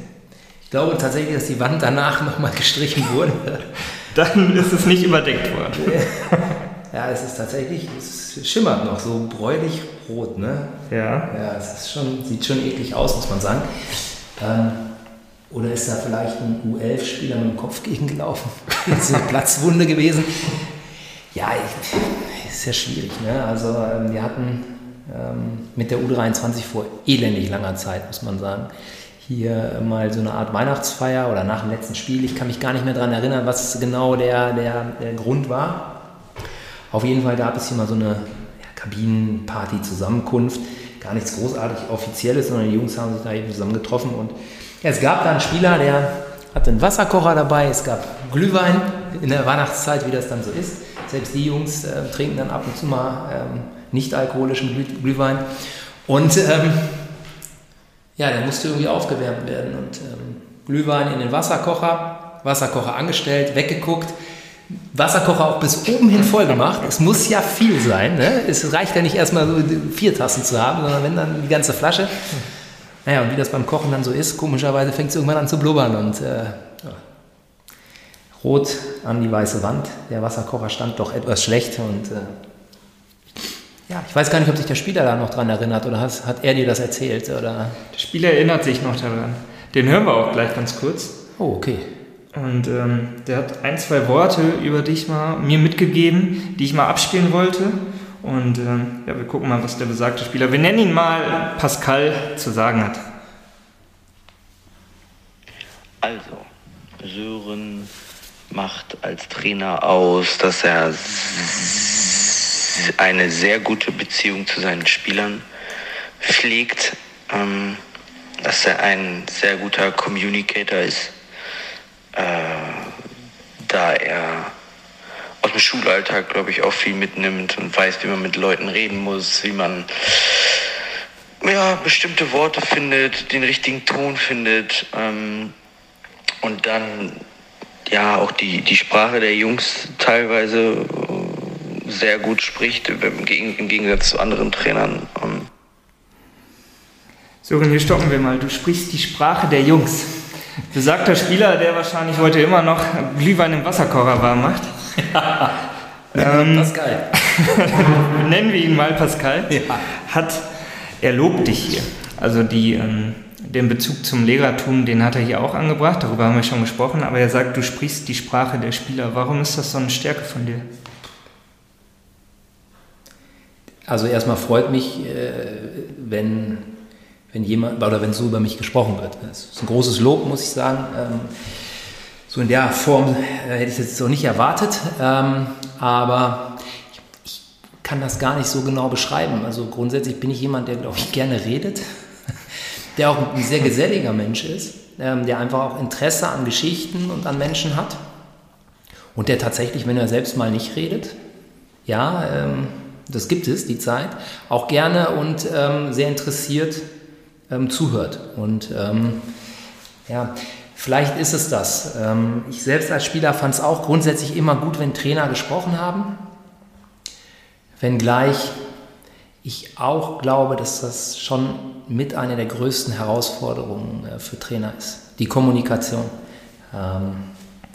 Ja, wenn jetzt so ein Spieler, der auch dann vieles andere gesehen hat und viele, viele wirklich richtig, richtig gute Trainer auch gehabt hat, ähm, dann sowas über einen sagt, dann ähm, ja, empfinde ich das natürlich als extrem großes Lob. Also äh, freut mich sehr. Ich glaube auch Kommunikation als Trainer ist ähm, mit das A und O, um die Mannschaft zu erreichen. Es gibt natürlich völlig unterschiedliche Typen, wie man kommuniziert. Ich glaube, wir kriegen langsam ein Bild von dir auch. Das war jetzt ein Lob eines Ex-Spielers. Ich habe noch einen Ex-Spieler von dir mal befragt, und zwar deinen alten Kapitän Jonas Grütering. Ach, und äh, ja. Jonas hat auch die ein oder andere Anekdote zu erzählen. Und ähm, ganz interessant fand ich nämlich ein, zwei Aspekte. Wir, wir stricken mal die Geschichte drumherum. Stichwort 95 Minuten Busfahrt wir kommen am Platz sein, wir haben nicht viel Zeit, also zieht euch schnell um. Und der erste Satz der Teambesprechung, ich fasse mich kurz. Hat nie geklappt. Hat nie geklappt. Ich selber war dabei und kann mich auch daran erinnern, ich denke, du dich vielleicht auch ein bisschen meine Frage, Sören, wo sind wir denn da hingefahren? Ich kann sagen, ich war Sörens Co-Trainer zu der Zeit. Ich hatte insgesamt knappe 13 bis 15 Minuten, um die Mannschaft komplett aufzuwärmen. Meine Frage aber, wie lange war die Besprechung, die du in der Kabine abgehalten hast nach der Busfahrt? Boah, keine Ahnung, ich schätze episch lang. Ähm, Sie wurde gestoppt. Vom Spieler? Ja. Ja, das ist gut. Das war, ich habe keine Ahnung, wo haben wir denn da gespielt? 95 Minuten Busfahrt. Warte, muss ich kurz überlegen. Da Westfalenliga 95 Minuten. Das muss entweder Richtung Paderborn gewesen sein, also Richtung mhm. Ostwestfalen. Es war Marslingen. Marslingen, hätte ich jetzt auch gesagt. Ganz genau. Ja, Marslingen. Ähm, ja, immer wenn eine Reise wert. Ähm, ja, hey, Meistens haben wir die Punkte auch da gelassen. Ey, man muss aber auch sagen, da ziehst du dich in einem Einfamilienhaus um. ja? Das ist schon was Besonderes. Und ähm, ja, das müssen wir auch genießen. Nee, und äh, das war wirklich eine Zeit, ich glaube, dass ich mittlerweile tatsächlich dazu gekommen bin, mich auch kürzer zu fassen. Ich stoppe mittlerweile meine, ähm, meine Besprechungen auch, ähm, also die Zeit. Und, ähm, aber das war gerade in der Phase, so in Anfangsjahren, wollte ich unglaublich viel in möglichst kurzer Zeit verpacken. Das schaffst du einfach nicht. Und ähm, man verändert dann über die Jahre Strukturen, man reflektiert sich, man bekommt natürlich auch ähm, Reflexionen von Spielern, von eben auch Co-Trainern, von Betreuern etc. Und ähm, von daher war das ein Prozess, den ich definitiv durchlaufen musste und der auch noch nicht abgeschlossen ist. Also es gibt, glaube ich, nach wie vor die ein oder andere Besprechung, wo ich auch Spaß und Freude am Reden äh, entwickle und mich dann zügeln muss. Ja, ist, glaube ich, tatsächlich so. Wirklich eine Schwäche, muss man sagen. Es ist, ähm, Kommunikation äh, ja, ist schön, kann auch hervorragend sein. Und wenn du abends dann auch bei einem Glas Wein sitzt, dann ausschweifend ohne Ende. Aber es gibt eben diese Momente, wo du dann äh, sehr pointiert sein musst. Das habe ich in der Zeit dann, wie gesagt, war nicht immer auf dem Punkt. Also es war schon, schon viel, das stimmt. Also es waren damals 41 Minuten. Geil die du wirklich gesprochen hast? Gibt es eine Statistik darüber, ob es einen Trainer auf der Welt gibt, der schon mal eine längere Ansprache gehalten hat? Also ich kenne diese Statistik nicht. Wenn jemand eine Bachelorarbeit dazu mal verfasst hat, meldet euch gerne. Mich würde auch interessieren, wie viele Trainer Lehrer sind, um vielleicht da mal eine Zahl zu bekommen. Aber 41 Minuten, ich glaube, das war auch Rekord. Wir haben dann nachher darüber nachgedacht, ob man diese Zeit nicht auch, also ob man die Busfahrt hätte nutzen genau. können dafür. Ja. Hm? Und das, was mich im Nachgang jetzt auch nochmal interessieren würde, da müsste man, das müsste man nochmal eruieren und die Spieler fragen, ob Spieler zwischendurch eingeschlafen sind und wieder aufgewacht oder ob sie sogar zweimal eingeschlafen sind und wieder aufgewacht sind. Das wäre auch nochmal eine interessante Frage. Ähm, in ja. meiner Recherche, das kann ich dir sagen, wurde mir auch von Spielern berichtet, die mit offenen Augen dann geschlafen haben, wirklich. Ja, das sind die Tagträume. Die haben die aber manchmal auch auf dem Platz, das muss man fairerweise ja auch mal sagen. aber kann ich mir gut vorstellen, dass du dir einen Punkt suchst an der Wand oder an der Tafel, den anfixierst und dann in wirklich richtig schöne Träume abschweifst. Ja, vielleicht ist was Schönes passiert am Tag zuvor. Die machen hier ja regelmäßig Traumreisen. Jetzt die, meine Jungs mit dem Athletiktrainer, montags oder dienstags häufiger. Boah, vielleicht nutzen die die dann auch. Hier in der Kabine sitzen die dann? Nee, die machen das drüben äh, in den Katakomben der ähm, Tribüne. Meistens okay. nach dem Athletiktraining zur Entspannung. Und ähm, da muss ich mal nachfragen, ob die das eventuell dann für sich auch sozusagen effektiv in der Mannschaftssitzung nutzen. Wäre dann wiederum eine Stärke. Eine Stärke, die aus einer gewissen, vielleicht Schwäche resultiert, aber ich würde es gar nicht zwingend Schwäche nennen. Mich würde aber interessieren, was ist für dich denn wichtig, unterzubringen in so einer Besprechung? Oder hast du für dich ein Muster oder Dinge, wo du sagst, das, das will ich immer sagen? Da haben wir, wir haben da gerade in den letzten Jahren so viel drüber nachgedacht, ne? ob du dann ähm, in der Besprechung, also wir haben ganz viele verschiedene Ansätze gehabt. Wir haben in der Besprechung, damals war es so, da haben wir über die Stärken und Schwächen des Gegners gesprochen, wir haben über das eigene System gesprochen, wir haben darüber gesprochen, was wir wie machen wollen, die eigene Aufstellung, äh, dann hast du noch so eine Einstimmung und so weiter. Die, wenn du eine Einstimmung gemacht hast, in nach 41 Minuten sind die schon wieder ausgestimmt. Ja, also das ist, äh, kannst du nochmal einstimmen. Von daher war es alles es ist, äh, absurd gewesen. Ähm, dann waren wir zwischendurch mal so, dass wir, ähm, weil wir einfach diese Zeit unter der Woche nicht haben, ähm, so sehr auf die, auf, die, auf die Gegner vorzubereiten, also im Mannschaftskreis, auch räumlich durchaus immer mal wieder Probleme haben, das äh, entsprechend auch zu verorten haben wir dann ähm, sonntags auch mal ähm, einfach Dinge an die Tafel geschrieben. Die ähm, Spieler, die wir ähm, herausheben wollten, mit Stärken und Schwächen schon mal benannt. Ähm, und während sich die Jungs umgezogen haben, konnten sie dann an der Tafel sich die Dinge dann zumindest schon mal anschauen. Und dann war die Besprechung eben auch schon mal kürzer. Ähm, dann gibt es ja diese Variante, das machen glaube ich auch viele Trainer, dass man Informationen über den Gegner, ein paar Statistiken, ein paar Auffälligkeiten, Stärken, Schwächen ähm, plus vielleicht dann auch so Schlüsselspieler ähm, auch in der WhatsApp-Gruppe mal rumschickt. Manche machen auch eine PowerPoint, habe ich gehört, ähm, und das rumschicken vorab, teilweise am Anfang der Woche schon. Auf dem Trichter sind wir jetzt aktuell gerade so gewesen, um den Jungs einfach frühzeitig auch ein Bild jetzt vom Gegner zu vermitteln, um ähm, eben auch eine Idee von einer Trainingswoche auch darüber zu transportieren vielleicht. Ne? Es ist dann einfacher, vielleicht ähm, Übungen, äh, Spielformen im Training auch äh, zu verstehen, wenn man weiß, welche Stärken und Schwächen der Gegner auch hat. Ich glaube, dass dir dann die Argumentation als Trainer auch leichter fällt. Ähm, aber was da unter, also klar, das Wichtigste ist, glaube ich, dass du eine Aufstellung an die Tafel knallst. Und danach schalten schon die restlichen Spieler ab? Ist es häufig so. Ja, also das Gefühl hat man häufig so. Das ist auch das, was mir so von, vom, vom Staff so berichtet wird, die dann auch auf Spieler schauen, die vielleicht nicht unter den ersten elf auch sind, die dann sich mit anderen Dingen teilweise beschäftigen ähm, oder wirklich nicht mehr wirklich aufnahmefähig auch, auch wirken. Ähm, dann kann man eben darüber sprechen, ob man die allgemeinen Dinge vorwegschaltet und die Aufstellung ganz am Ende macht. Ja, hältst halt eine Spannung hoch.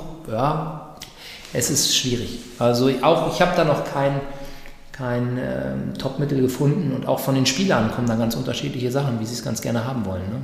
Insgesamt, das kann ich versichern, ist es aber, ich glaube, kürzer, kürzer auf jeden Fall geworden. Ich denke auch deutlich effektiver. Und ähm, ja, ob besser, weiß ich gar nicht. Hast du nicht gesagt, du stoppst ja. die Zeit? Wo landest du da ungefähr? Ich bin jetzt so bei zwischen 10 und 15 Minuten. Das ist ja okay. Das finde ich auch, es ist auch okay.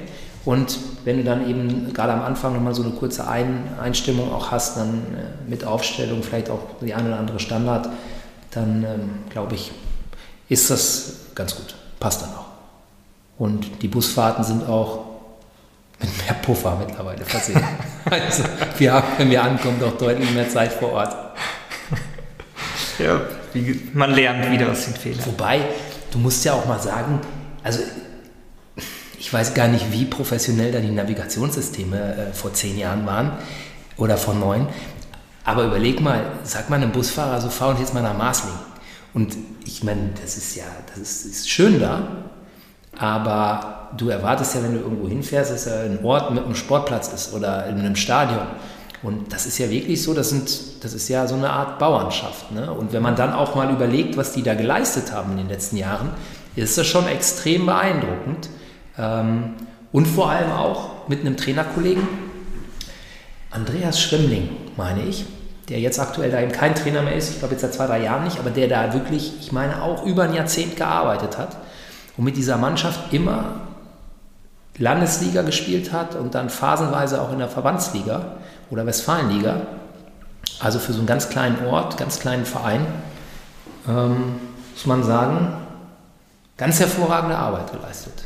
Das ist vielleicht das Schöne, wenn du diese Möglichkeit hast, wirklich über einen langen Zeitraum mit ähm, den gleichen Spielern zu arbeiten, dass sich da natürlich eine Mannschaft entwickelt und dass die verstehen, was du als Trainer von ihnen möchtest, was dann zu Erfolg führen kann. Das ist ja hier ein bisschen anders in der Mannschaft, in der du bist, weil du natürlich ähm, als U23 ja eine bestimmte Altersstruktur auch haben möchtest, beziehungsweise ihr auch irgendwann guckt, okay, das ist, da ist vielleicht keine Perspektive mehr nach oben. Und ähm, von solchen Spielern trennen wir uns dann eventuell, um auch wieder Platz für neue Spieler zu machen. Ne? Ja, genau. Die Fluktuation ist mit Sicherheit ähm, Jahr für Jahr ähm, höher, größer, als, als das vielleicht in anderen gestandenen ähm, Herrenmannschaften der Fall ist, in ersten Mannschaften eben oder Mannschaften, die keine U23 sind. Ähm, das ist eben von Vereinsseite ähm, über die Struktur der Mannschaft so gewollt. Das macht es mir als Trainer in einigen Bereichen sicherlich leichter. Auch leichter, dann über einen langen Zeitraum hier zu arbeiten, mit Sicherheit, weil sich einige Dinge eben nicht so schnell auch abnutzen der Gefahr setzt du dich ja auch immer aus. Ähm, aber umgekehrt ist es natürlich so, dass du irgendwann oder schnell auch an einen Punkt kommst, ähm, wo du das Gefühl hast, dass du wieder den Stein den Berg hochholst. Ja? Und ähm, das eben immer und immer wieder machst und du kommst ja wirklich dann, ähm, also manchmal ist es dann so eine Tretmühle, wo du dann das Gefühl hast, boah, jetzt schon wieder das, ne? Und jetzt fangen wir wieder da an und ähm, dieses Zurückgreifen auf gefestigte Strukturen, auf gewohnte ähm, trainierte Abläufe.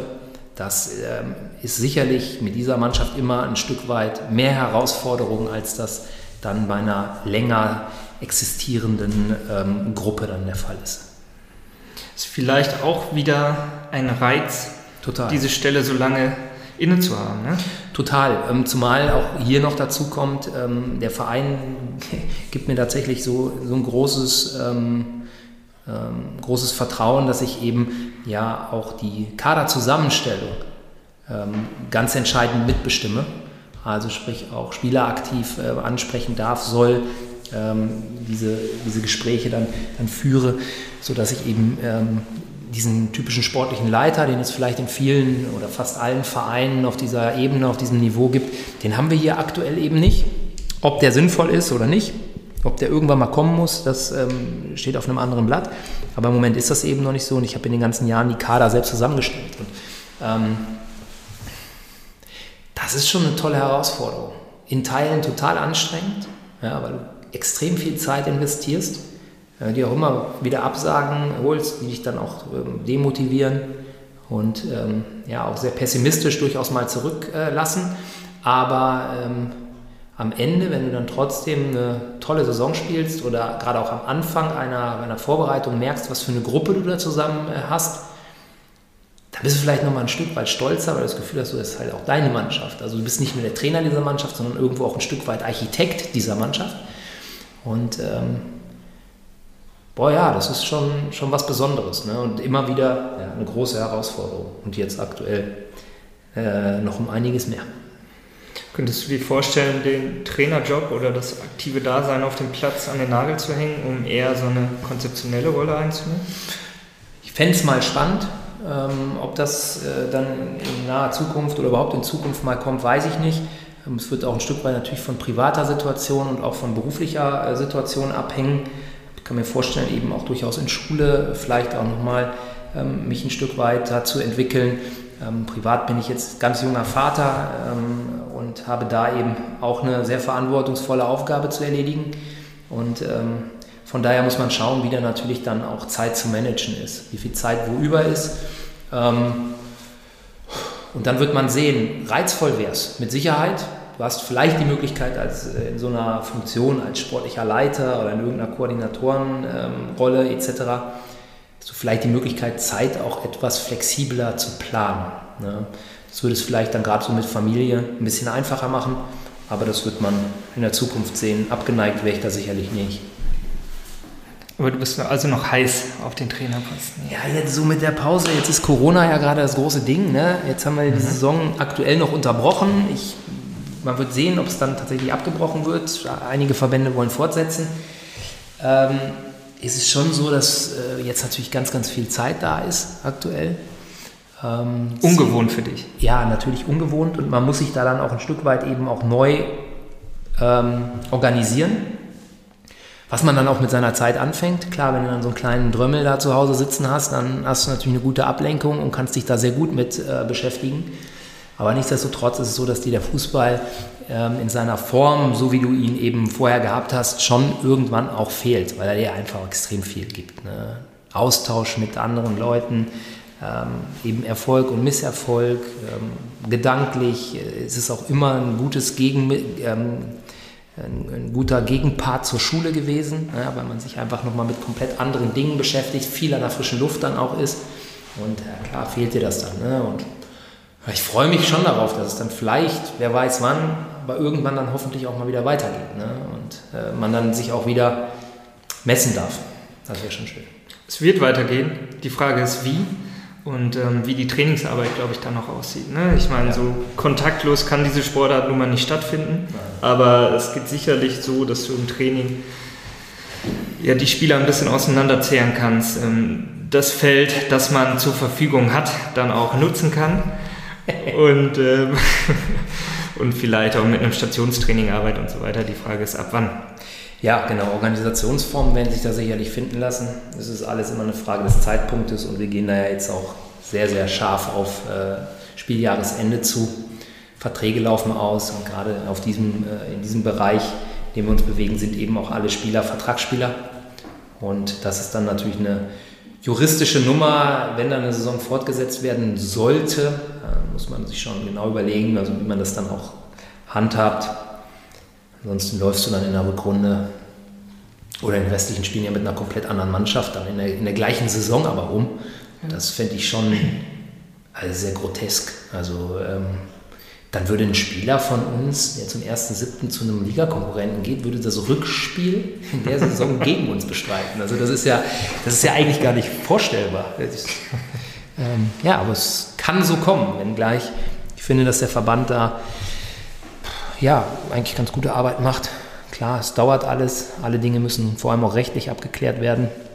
Aber ich finde es ähm, wohltuend, wie offen mit der ganzen Sache umgegangen wird, wie transparent man da ist und dann braucht es eben seine Zeit und dann wird man dann sicherlich eine Lösung finden, die aber egal was es sein wird, nicht für alle dann auch letztlich zu 100% zufriedenstellend sein wird. Wir sind mit der U23 in einer Situation, wo eigentlich alles egal ist. Also egal was kommt, klar habe ich eine persönliche Meinung dazu, aber egal was kommt, ob Annullierung, ähm, dann welche Tabelle gewertet wird mit Auf-, Absteigern, Spielfortsetzungen, also im Endeffekt ist das, was für uns tatsächlich äh, die größte Relevanz hätte und die größte Auswirkung wäre tatsächlich eine Spielfortsetzung des Jahres, also der, mhm. Saison.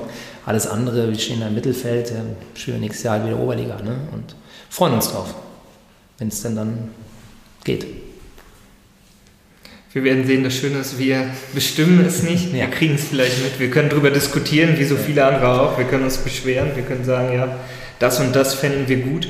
Ja. Wir können auch darüber diskutieren, ob der Fußball sich als Sportart so wichtig nehmen kann oder darf oder muss auch, ähm, dass das so lange Thema ist hier in Deutschland oder ob nicht wie in anderen Sportarten gesagt wird, okay Freunde, die Lage ist jetzt nun mal so, wir müssen es hinnehmen, egal in welcher Situation wir jetzt gerade sind und wir steigen ab, weil wir es bis jetzt nicht geschafft haben, über dem Strich zu stehen oder wir steigen auf, genau weil wir über dem Strich, äh, über dem Strich sind und ähm, ja, das ist, da können wir noch einige Podcast-Stunden mit füllen, glaube ich. Ja, das ist ein total interessantes Thema, ähm, das sich irgendwann vielleicht auch auslutschen wird. Ähm, aber es wird sicherlich noch einige Seiten von Zeitungen, Internetpräsenzen etc. füllen.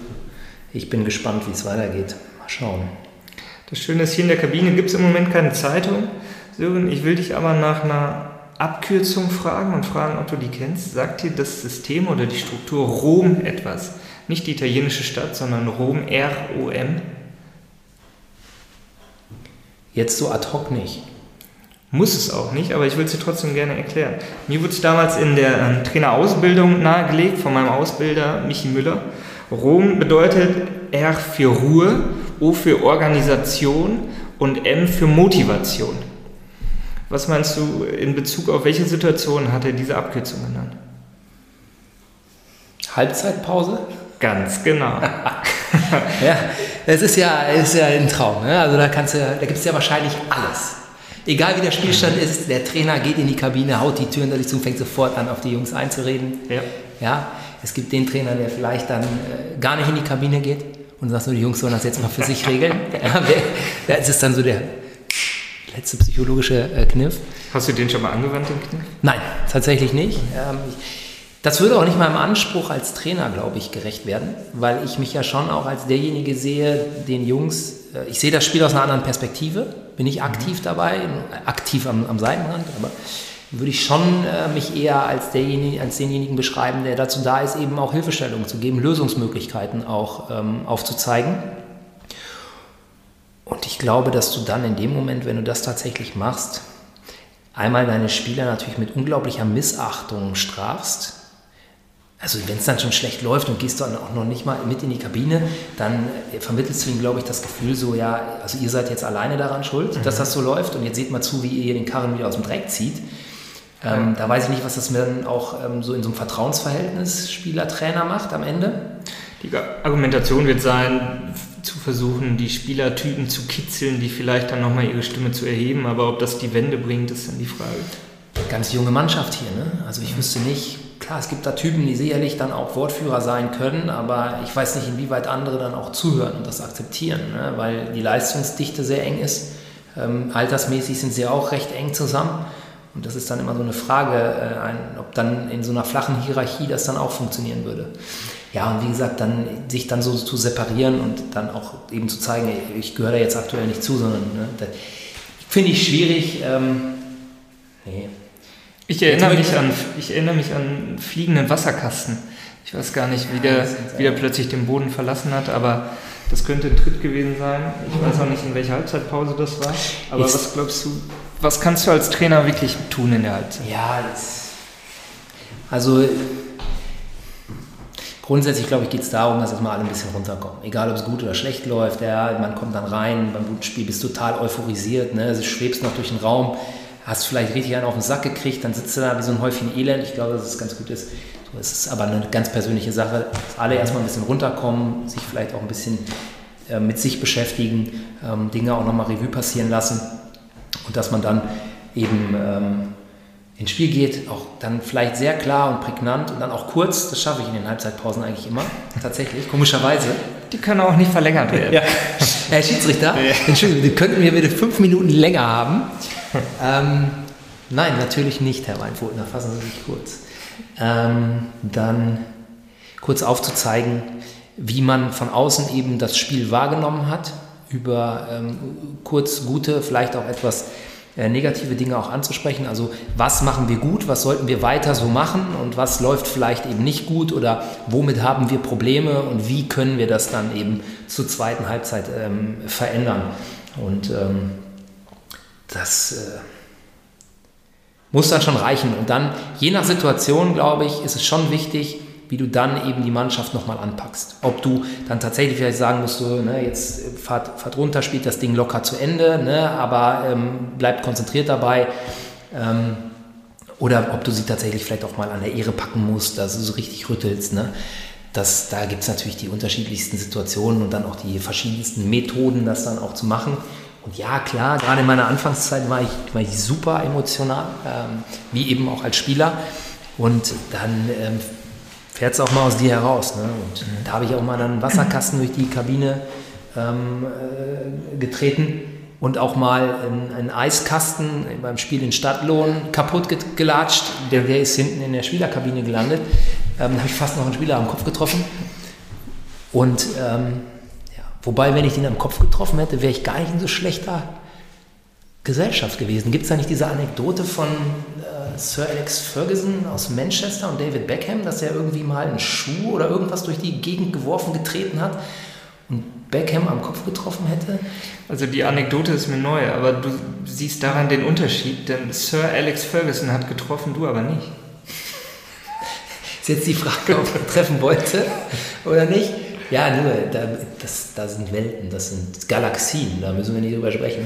Ähm, der Typ ist äh, eine Legende. Ne? Da komme ich mit meinem Westfalenliga- oder Oberliga-Trainer da sein, nicht mal annähernd in die Reichweite. Da darf ich gerne über ihn sprechen, aber mich mit ihm zu vergleichen, das äh, wäre natürlich, ähm, das wäre unglaublich vermessen.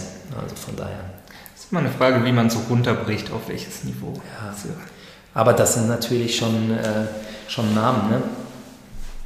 die einen ja auch so ein bisschen begleitet haben. Ne? Also wenn man mal so aktiv mhm. dann und auch bewusst angefangen hat, Fußball zu gucken, welche Trainer und welche, welche Fußballer ähm, man auch gerne gesehen hat vielleicht.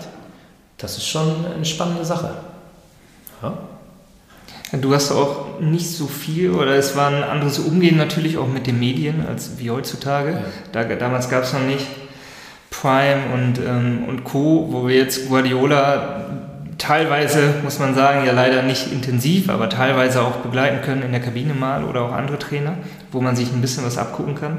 Aber ähm, ein alter Betreuer von uns hatte mal gesagt, es hat noch gemenschelt damals. ne? ja. War vielleicht nicht so durchprofessionalisiert. Das stimmt, der Vater von Pascal. Ähm, die Menschlichkeit, die stand immer äh, ganz weit vorne und ja, sollte man auch, glaube ich, nach wie vor nicht außer Acht lassen. Aber äh, welchen Spieler oder Trainer hast du denn in deiner Jugend? Äh, Trainer wahrscheinlich nicht, als du noch selbst aktiv gekickt hast, aber welchen Spieler hast du da so vergöttert? Gab es da einen? Ich, war, ich kann mich am Anfang an Michael Owen noch erinnern. Mhm. Den fand ich cool. Zu ich seiner Liverpool-Zeit? Zu seiner Liverpool-Zeit. Da war er auch der Erste. Ich hatte Umbro-Schuhe damals. Das war sein Markenzeichen. Die habe ich mir dann auch extra. Ja, sehr gut. Ich weiß auch noch, ähm, ich fand Lothar Matthäus wirklich als Spieler gut. Das war noch bevor er leicht mediale Eskapaden hatte, aber Lothar Matthäus hat mich schon beeindruckt. Das war so, das Lothar Matthäus habe ich angeschrieben damals, konntest du in der Sportbild, ich weiß gar nicht, ob es das heute noch gibt, Adressen, wo du Autogramme bekommen kannst. Vielleicht gut, jetzt könnte ich den antwittern oder so. Aber damals haben wir noch Briefe geschrieben, mein Zwillingsbruder und ich saßen dann im Urlaub mit meinem Papa zusammen und dann durften wir die ersten Briefe schreiben und da habe ich nach einem Autogramm gefragt von Lothar Matthäus. Das habe ich auch damals bekommen. Mein Bruder war Dortmund-Fan. Du kennst ihn auch, Björn, und er ähm, hat dann. Ist er ja leider immer noch, muss man sagen. Ist er immer noch? Ja, doch, ich glaube, das wird leider aus dem Plan. Er darf ja seine eigene Entscheidung treffen. Er hat damals Karl-Heinz Riedle angeschrieben, Aha. hat aber leider nie eine Antwort bekommen von Karl Riedle. Kein Autogramm, gar nichts kam zurück. Lothar hat allerdings, ich möchte sagen, vielleicht nach einem halben Jahr einen Brief zurückgeschickt, aber mit Autogrammkarte. Und ähm, ja, es war dann so, dass ich dieses Autogramm, ich, ich würde mal sagen, jetzt aus der Erinnerung, eine Viertelstunde hatte ich es in meiner Hand. Und dann wurde es mir weggenommen und hing dann später im Büro meines Vaters ja. bei der Autogrammsammlung. Wobei, da muss ich jetzt mal aus dem Nähkästchen plaudern. Dein Vater ist natürlich auch ein passionierter Autogrammjäger. Also der, das ist eine Leidenschaft von ihm. Und dass er dir dann ein Autogramm von äh, Lothar Matthäus wegnimmt, ist vielleicht nicht besonders fein, aber ich kann es nachvollziehen. Ich kenne ja Teile seiner Autogrammsammlung ähm, und die ist ja wirklich schon äh, beeindruckend. Aber Lothar Matthäus ist natürlich auch echt eine Legende, Dennis. Also das, ja. den anzuschreiben, ähm, ich meine, ist, der, ist immer noch der einzige deutsche Weltfußballer, glaube ich, ne? Ja. Und Matthias Sammer war der Europas Fußballer. Das, ne? ja, genau. Ja, genau. Also, ähm, ja, krass. Und ähm, dass Lothar Matthäus natürlich dann nach einem halben Jahr antwortet, der hatte wahrscheinlich auch in den Zeiten noch viel zu tun. Er war ein krasser Fußballer. Karl-Heinz Riedle, wenn er es jetzt vielleicht hört, wer weiß, der kann sich beim Philippka Verlag dann wahrscheinlich melden und äh, sich vielleicht dann tatsächlich im Nachgang ja nochmal äh, mit einem Autogramm ja, erkenntlich zeigen, wer weiß. Vielleicht kommt da was. Kalle, du würdest ein Herz nochmal hüpfen lassen, glaube ich. Definitiv. Du auch du bist eine Legende. ja, ja, krass. Aber hast du da schon mal so einen Blick auch auf Trainer gewagt in deiner aktiven? Also du hattest Trainer selbst, ja, aber hast du Trainer, die jetzt so im ganz großen Fußball, ähm, Landesmeisterpokal, Champions League dann später, Weltmeisterschaften, Europameisterschaften oder auch Bundesliga oder internationale Ligen da äh, dich beeindruckt haben? Oder hattest du hattest da eine, eine Peile von? In der Zeit habe ich da überhaupt nicht drüber nachgedacht. Ich glaube, es war mehr so, dass du Trainertypen, ähm, die waren medial vertreten, nimm Peter Neururer oder, oder Werner Loran, die halt angeeckt sind, die aufgefallen sind. Nachher natürlich Ottmar äh, Hitzfeld aufgrund der Erfolge auch, ne, wo du ja. schon gesagt okay, der, der scheint einiges richtig zu machen. Ähm, dann kamen die ausländischen Trainer, klar, Trapattoni und Co. Aber für mich selber war jetzt ein Trainer in der Zeit überhaupt kein Thema, weil ich auch in der Zeit nicht dran gedacht habe, Trainer zu werden oder Trainer werden zu wollen. Ähm, das kam dann ja später. Es war aber so, dass ich mich dann, also als ich mich dazu entschlossen habe, diesem Metier ähm, nachzugehen, war schon so, dass mich das sehr stark interessiert hat. Was machen andere Trainer auch und ähm, wie arbeiten die und welche Unterschiede gibt es auch überhaupt? Nicht nur in der Denke, wie lasse ich Fußball spielen, sondern auch, ja, wie gehe ich mit meinen Spielern um? Da gibt es ja große Unterschiede, wenn man sich ähm, die berühmten oder prominentesten Trainer gerade mal anguckt. Und jeder hat ja auch ein Buch auf dem Markt, das man sich gerade durchlesen kann. Ja, und da gibt es, das muss man ja aber auch sagen, es gibt da aber auch nicht nur Trainer aus dem Fußballbereich, die natürlich unglaublich spannend sind, sondern ähm, das ist jetzt natürlich eine persönliche Vorliebe von mir, wenn man dann auch in den amerikanischen Profisport guckt, ähm, Basketball, NFL, ähm, American Football, also ähm, da gibt es schon absolute Legenden, die unglaublich erfolgreich waren, mit einer unglaublichen Fülle auch an Superstars zusammengearbeitet haben und es hat einfach funktioniert und ich finde es auch spannend, dann, ähm, man weiß ja nie, wie echt das auch alles ist, wenn es dann geschrieben mhm. wird. Klar. Aber es ist schon spannend, das einfach mal so nachzulesen. Ne? Also warum hat das vielleicht funktioniert? Ähm, ist da vielleicht auch immer so ein Stück weit auf der Suche nach dem besonderen Kniff. Also wenn ich da so an Phil Jackson aus der großen Zeit der Chicago Bulls in den 90ern, sechs Titel in acht Jahren ähm, denke, oder auch Pat Riley, der die Showtime Lakers ähm, ähm, trainiert hat im Basketball, oder jetzt auch Bill Belichick mit den New England mhm. Patriots in der, in der American Football League, das ist schon beeindruckend, auch über welchen Zeitraum dann die, die Leute auf dem Niveau abgeliefert haben. Jackson war hinterher auch noch zweimal, glaube ich, Meister mit den Lakers, mit Kobe Bryant. Also das ist ja, das sind ja Institutionen. Das ist ja. Das ist dann das Besondere, glaube ich, wenn du es mit unterschiedlichen Teams auch schaffst, entsprechend erfolgreich zu sein. Du musst also für mich gar nicht in den US-Sport gehen, dem Heiner Brandt. Ja. Ähm, tolles Buch auch, wo er so ein bisschen darüber erzählt, wie er auch den Umgang zu seinen Spielern pflegt. Handball ist natürlich auch nochmal eine Sportart, die vielleicht ein bisschen, wo das Verhältnis auch enger ist teilweise, mhm. aber ähm, sicherlich darf das nicht unerwähnt bleiben. Ja, absolut. Fußball gibt es natürlich die, die Trainer auch, die eigentlich fast überall erfolgreich waren. Ähm, aber es ist schon spannend, auch mal diesen Blick über den Tellerrand hinaus zu wagen. Ne? Ja, und das ist so vielfältig. Das ist ja das Schöne auch an diesem Trainerdasein. Jetzt bist du hier als U23-Trainer von Preußen Münster. Du hast uns ein ganz schönes Bild gegeben über, über deine Position, über die Rolle, die du hier erfüllst, auch über die Spieler, mit denen du arbeitest. Aber ähm, auch in den nächsten Podcasts hoffe ich, verschiedenste Trainer treffen zu können, die in unterschiedlichen Bereichen arbeiten. Ich freue mich auf den Kindertrainer. Hm wie sieht es da aus? Welche, welche Gegebenheiten findet der vor? Welche Problemchen hat er auch? Oder Probleme, um da mal von drüber zu sprechen, über den absoluten Profibereich, vielleicht auch über, über Trainer, die sich in der Kreisliga befinden, um da mal drüber zu sprechen, ja, mir geht es vielleicht nicht um den ambitionierten Fußballer, aber ich, ich halte diesen Laden hier am Laufen und wir sind eine tolle Gemeinschaft und da, das ist das A und O. Deshalb ist es so vielfältig und so interessant. Bevor wir zum Schluss kommen jetzt gleich, an welche Kabine erinnerst du dich besonders gerne zurück? Gibt es da was, wo du sagen kannst, ja, das war vielleicht die schönste Kabine? Oder in der Kabine, da habe ich eine Erinnerung, da war irgendwie, da war was Besonderes oder da ist was Besonderes passiert, das habe ich noch genau im Kopf? Puh. Ähm, also für mich gibt es da jetzt auf dem Niveau, auf dem wir uns hier so bewegt haben, sind wir immer gerne nach Rödinghausen gefahren, muss man sagen. Ja, ja einfach eine tolle Anlage, die sie da hingesetzt haben, äh, mit sehr komfortablen, tollen Kabinen, äh, alles wird sehr modern, ähm, auch im Detail sehr abgestimmt. Ähm, da kommt man rein und fühlt sich eigentlich direkt wohl, muss man sagen. Also es, da ist man einfach, einfach top aufgehoben.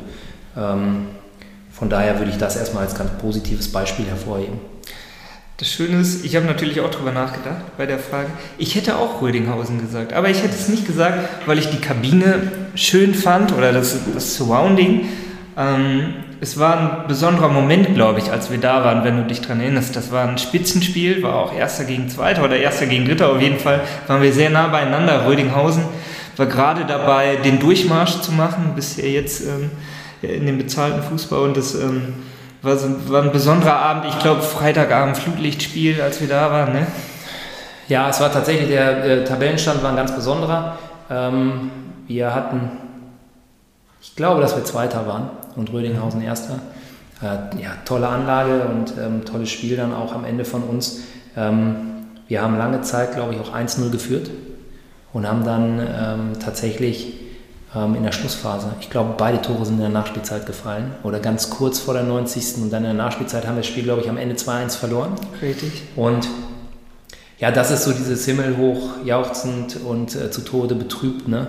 Du lieferst da dann über ja, 90 Minuten eigentlich einen Top-Fight ab gegen eine Mannschaft, die für die Liga, Westfalenliga, zu dem Zeitpunkt outstanding war, unglaubliche individuelle Qualität hatte, wo sicherlich auch finanziell ein bisschen was hintergesteckt hat ähm, auch einen äh, sehr klugen, äh, sehr guten Trainer, gerade auch was die Kaderzusammenstellung äh, anbelangt, ähm, hatte.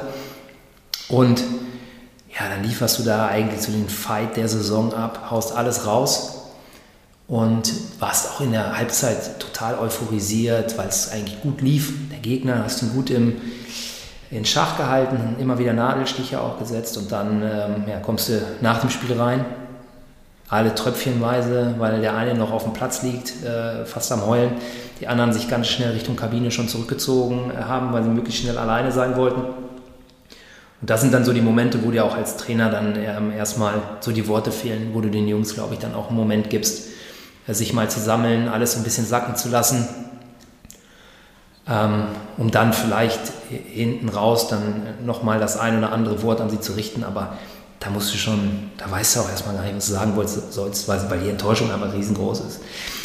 Und ich weiß gar nicht, man kann das hier ja notfalls rausschneiden. Ne?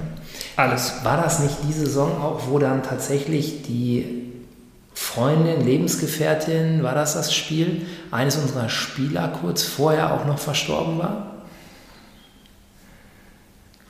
Ich bin mir nicht ganz sicher, das hatten wir mhm. nämlich auch, auch in Rödinghausen. Und da weiß ich noch, dass alle Spieler sich eben diese hatten wir als Mannschaft ein T-Shirt gemacht. Mhm. Und ähm, ich glaube, dass das das Spiel tatsächlich war. Okay. Und das war dadurch natürlich alles nochmal eine Spur emotionaler, weil der ähm, Junge, die war glaube ich eine Woche vorher, war sie verstorben ganz plötzlich. Und der Junge ähm, war dabei, weil er eben bei der Mannschaft sein wollte, weil es ihm ein Stück weit Halt auch gegeben hat. Und es war so in der Mannschaft zu spüren, dass das irgendwie dieses Spiel auch ein Stück weit alle für ihn gewinnen wollten, so wie das dann so ist. Also es war irgendwie so eine, so eine Mission. Wir wollen, er ist dann glücklich, er fühlt sich bei uns wohl und ähm, ich glaube, dass das die Enttäuschung dann auch nochmal äh, potenziert hat am, am Ende. Besonderer Moment, muss man sagen, der ähm, dann unfassbar wehgetan hat. Wobei am Anfang der Saison eigentlich schon feststand, dass Rödinghausen aufsteigen wird. Ja, man hat kurz dran gekratzt. Ja. Aber es ist dann doch so, dass man, dass es sich doch bewahrheitet, dass wenn du eine hohe Qualität oder eine sehr hohe Qualität im Kader hast, die sich dann über den Zeitraum einer ganzen Saison in den meisten Fällen schon durchsetzt. Du bist in einzelnen Spielen immer in der Lage, dran zu kratzen und zu machen, aber wenn du dann die Distanz über, ich sag mal, 30, 34, 38 Spiele hast, dann setzt sich die Qualität schon sehr, sehr häufig durch. Das ist dann so. Ähm, es sei denn, es finden vielleicht außergewöhnliche äh, Dinge bei der Mannschaft statt, Verletzungen, gruppendynamische Prozesse, die man nicht mehr einfangen kann. Dann kannst du sie, glaube ich, immer auch mal äh, packen. Aber ansonsten, ich sage, in, in acht von zehn Fällen wird sich so eine Mannschaft, glaube ich, schon durchsetzen. Oder bist du der anderer Meinung? Du guckst so, so kritisch gerade, du legst den Kopf nach rechts, überlegst. Bin gespannt, was jetzt kommt. Ja, ich habe darüber nachgedacht. Ich, ich würde nicht befürworten oder bejahen, dass es nur auf diesem Niveau ist. Ich glaube, wenn man an den FC Bayern denkt aktuell und an die letzten Jahre, Absolut. ist es so, dass, dass man vielleicht manche Teams einfach nah dran waren auch, aber denen am Ende die Puste ausging vielleicht. Es muss aber nicht nur am Ende gewesen sein, sondern es kommt halt auf die Spiele drauf an, nicht nur auf die Spitzenspiele, die du vielleicht mal gewinnst, sondern du musst wirklich über die ganze Saison da sein. Und ich bin ein großer Freund auch davon, die Champions League ist ein ganz hoher Titel, aber ich glaube, das sagte auch Pep Guardiola mal, auch als Trainer bei Bayern München. Vielleicht hat er es auch gesagt, weil er die Champions League nicht gewonnen hat. Ne? In München nicht, In München nicht gewonnen In Manchester auch noch nicht gewonnen Auch, ne? da sind wir wieder. Da waren wir auch schon mal bei dem Punkt, du musst es mit mehreren Mannschaften machen können. Ja. Nein, aber ja, ich glaube, das ist dann die Qualität oder auch der eigentliche Erfolg, wirklich über ein Jahr konstant solche Leistungen zu bringen. Und wer dann da am Ende oben steht, ich glaube, der hat es auch verdient. Aber das ist jetzt spannend, weil du hast ja gerade auch nochmal angesprochen, den Erfolg bei verschiedenen Mannschaften zu bestätigen. Das habe ich noch nicht gemacht. Ja, also äh, bin ich, habe ich halt eine, vielleicht eine gewisse Stufe noch gar nicht erreicht. Ähm, aber wenn man dann den internationalen Fußball sieht, würdest du dann José Mourinho als erfolgreicher und besser bezeichnen als Pep Guardiola? Der hat ja immerhin mit drei verschiedenen Mannschaften, glaube ich, die Champions League gewonnen, oder? Ja, Mourinho hat natürlich auch viele Meisterschaften drei? gewonnen. Mit Porto, Porto, mit Real und mit Inter. Und mit ne? Inter. Wir müssen nicht über den Fußball sprechen, da können wir jetzt sagen, als Trainer, okay, das war jetzt nicht super schön anzusehen, aber ich erinnere mich an ein Spiel, das ist mir auch im Gedächtnis geblieben, wo Mourinho, ich meinte, es war gegen Real oder Barca, ich bin mir nicht ganz sicher, aber er hat am Ende, ich glaube, 1-0 gewonnen im Hinspiel und dann 0-0 gespielt mit einer Taktik, also das war kein 4-4-2, das war ein ein 10-0 oder ein 9-1 vielleicht. Aber das war schon ähm, bemerkenswert und das war vielleicht auch ein Moment, wo ich da saß und dachte, okay, hier hat der Trainer mal eine Handschrift oder hier siehst du ganz klar, das, was die jetzt gerade machen, das ist durch den Trainer bedingt und vorgegeben und hier passiert gerade was, was vielleicht nicht den schönen Fußball hergibt, was aber am Ende auch sehr erfolgreich war. Ja, ich kann mich genau an, an die Spiele erinnern. Ich glaube tatsächlich, dass Inter Mailand damals zu Hause gegen ähm, Barcelona sogar gewonnen hat. Ich war, glaube sogar 3-1. Okay. Und das Rückspiel haben sie dann 1 0 im Camp Nou verloren. Und da bin ich mir jetzt nicht mehr so sicher. Es könnte aber sein, dass das diese Szene war, wo ähm, Mourinho nach dem Abpfiff dann aufs Feld rannte ja. und ich sag mal, ja, sehr nach außen gekehrt gejubelt hat, was ihm dann, glaube ich, sowohl das sind ja dann so die Dinge, die man, hey, wir sind Laien, wir stecken da nicht drin, aber was ihm dann, wo die Medien dann gesagt haben, dass ihm das bei Guardiola und auch gerade bei der Barca-Fangemeinde ähm, dann ihn hat noch mal mehr sinken lassen im Ansehen. ähm, ich glaube, dass das, dass das war. Ich kann hier jetzt natürlich auch völligen Unsinn äh, erzählen, weil auch gerade was die Ergebnisse angeht oder diese ja. Szene nach dem Spiel. Aber in diesem Zusammenhang irgendwie erinnere ich mich daran. Aber ja, krass, ich, weiß ich nicht. Also wenn da irgendjemand anderer Meinung ist ähm, oder mich korrigieren kann, dann Post an den Philipp an Dennis Schunke. Es muss keine Brieftaube sein. Ja. Es, kann, es kann auch eine Mail sein. Hedwig, wer? Ne? Hedwig, die Eule fliegt. Ja. Hoffentlich noch. Wer weiß. Wer weiß. Sören, ich danke für deine Zeit, für diesen tiefen Einblick doch auch, den du uns gewährst hier in deine, in deine Arbeit. Dafür, dass wir uns hier in, in dieser Preußenkabine mal aufhalten durften, um mit dir zu schnacken. Hast du noch ähm, an die Trainergemeinde da draußen ein Schlusswort, irgendwas, was du loswerden möchtest? Puh, das kommt überraschend. Ja. ja, das, das hättest du mir natürlich vorab auch mal mit auf den Weg geben können. Dann hätte mir jetzt fein säuberlich als Redner und Schöngeist natürlich etwas vorbereitet, ne? ist doch klar. Nein, also äh, grundsätzlich jetzt in der Zeit, Corona ist äh, gerade steht über allem, denke ich, ist es gut, dass wir alle eben ähm, jetzt mal die Möglichkeit nutzen, auch runterzukommen, Dinge zu reflektieren und dann eben mit neuer Kraft, wenn es denn dann irgendwann wieder losgeht, auch, auch starten zu können. Ähm, ich bin total froh und glücklich darüber, dass ich schon äh, tolle Charaktere eben auch in diesem Trainergeschäft ähm, kennenlernen durfte, sowohl hier bei Preußen als auch auf gegnerischen Trainerbänken, ähm, die mich teilweise auch über Jahre da begleitet haben mit anderen Mannschaften ähm, zu denen man ähm, auch ein gewisses Verhältnis dann aufbaut, vor denen man auch den größten Respekt hat, welche Arbeit sie da auch abliefern. Und ähm, ja, da, wie gesagt, nochmal den äh, Gruß nach draußen, ähm, in der Hoffnung, dass es dann natürlich auch allen gut geht. Ähm, und wenn es dann wieder losgeht, alle wieder top motiviert bei der Sache sind und man sich dann auf den Plätzen dieser Nation auch wiedersehen darf und kann. Darauf freue ich mich auf jeden Fall. Da kannst du von ausgehen, irgendwann rollt der Ball wieder. Also Bleibt am Ball und bis bald.